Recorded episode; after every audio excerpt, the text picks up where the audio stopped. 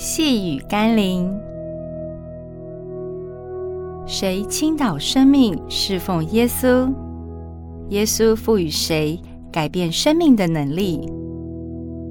今天我们要来读的经文是《路加福音》第九章第一到二节。耶稣叫齐了十二个门徒，给他们能力、权柄。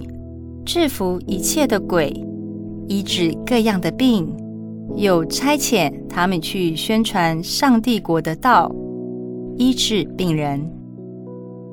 有一件值得我们深思的事情，并非所有跟随耶稣的人都会得着他所赐的能力和权柄，而是那些愿意委身做主门徒的人。也并非得到过耶稣所赐权柄与能力的人，都可以确保自己永远得胜。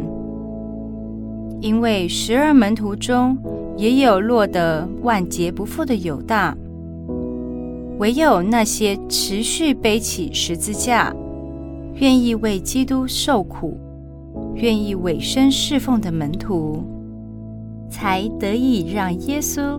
常与我们同在，直到世界的末了。你渴望得着耶稣的能力和权柄吗？要知道，这权柄与能力不是为了让你满足自己的需要，乃是为了成全上帝国度的呼召和使命所预备的。让我们一起来祷告：主啊。若我不愿做你门徒，不能侍奉你，服侍人群，又为何期望得着属天的权柄和能力？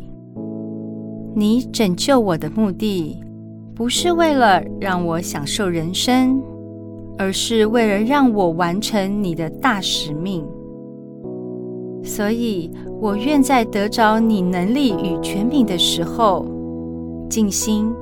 尽力的侍奉你，传扬你，带出你的门徒，为你而活。奉耶稣基督的圣名祷告，阿门。